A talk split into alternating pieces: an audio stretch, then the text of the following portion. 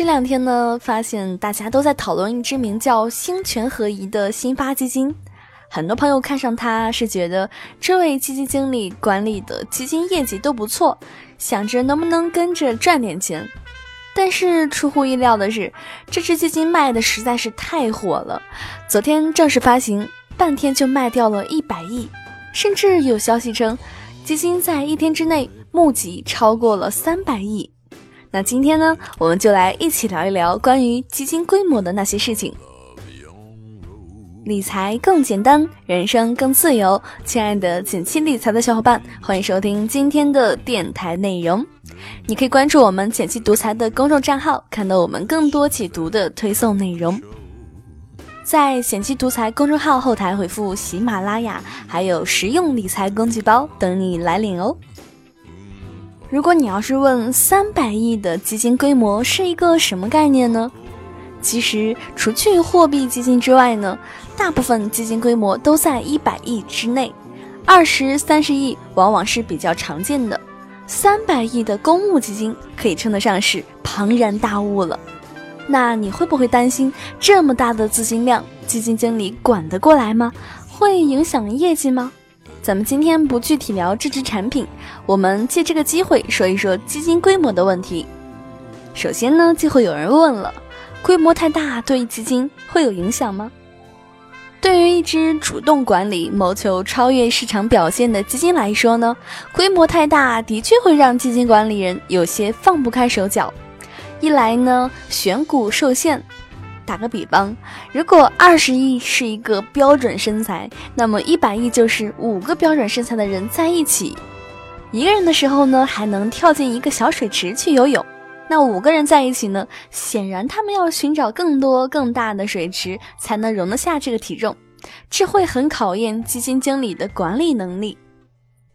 第二就是船大难掉头呀，大体量的资金很难挪腾。如果想把 A 股票换成 B 股票，手里可能有很多的 A 股票的存货，需要一点点的卖出去，不然就会引起市场大幅波动，自己呢也会受到牵连。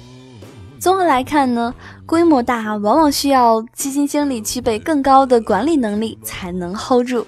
所以对于我们来说，如果投资主动管理的，尤其是那些投向小水池的股票基金，需要特别留意规模快速膨胀带来的风险。举一个例子，二零一六年爆红的某量化基金，一六年年初基金规模只有二十六亿，但是因为当年业绩非常好。年底基金规模增长到了一百零九亿，翻了四倍还要多。但是在二零一七年，市场风格有所调整，这支体量巨大的量化基金调整起来也比较困难，业绩从同类排行第一名直接掉到了末尾，基金规模也经历了大起大落、过山车的变化。影响基金业绩的因素还有很多，但是规模过大带来的影响，从这些历史案例当中可见一斑。那如果你要问，挑选规模小的基金可以吗？其实呢，这就像我们的身材一样，基金太瘦也未必是件好事情。一来呢，规模太小可能会面临清盘风险。简单来说呢，如果基金规模低于这个标准。基金管理人可能会清盘或者是转型这些基金，但是请不要误会哦，清盘不等于跑路，基金不再运作，钱还是会退给我们的。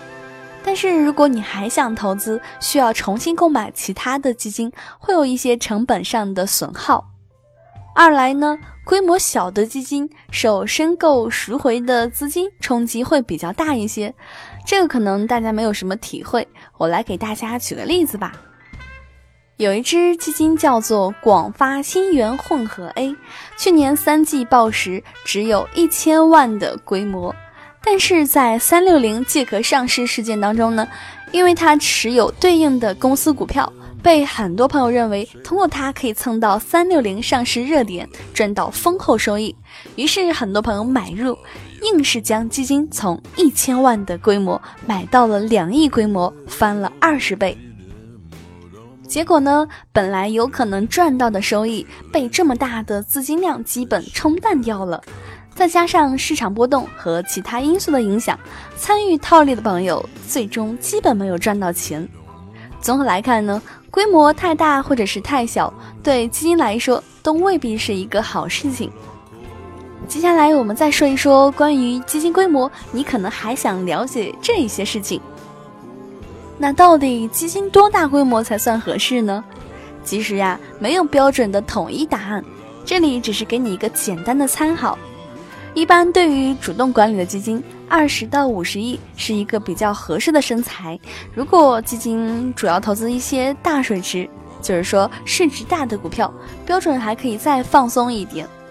如果是被动的指数基金，其实规模大一些也不是很影响，毕竟指数基金主要是跟踪指数，照葫芦画瓢，基本不受基金经理主动操作的影响。我们担心的选股和掉头难的风险，指数基金都不存在。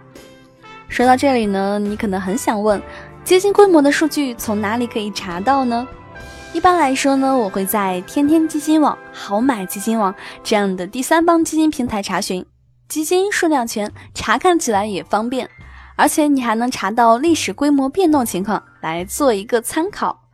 另外呢，也建议大家多查看基金的季报、年报，去了解更多基金的详细信息。也许你能从中发现许多此前不知道的基金小秘密哦。好啦，今天内容就到这里。如果你喜欢今天内容，欢迎给我点个赞哦。来留言聊一聊，你觉得基金规模大小会对收益有影响吗？更多解读呢，你可以关注我们的公众账号“简七独裁”。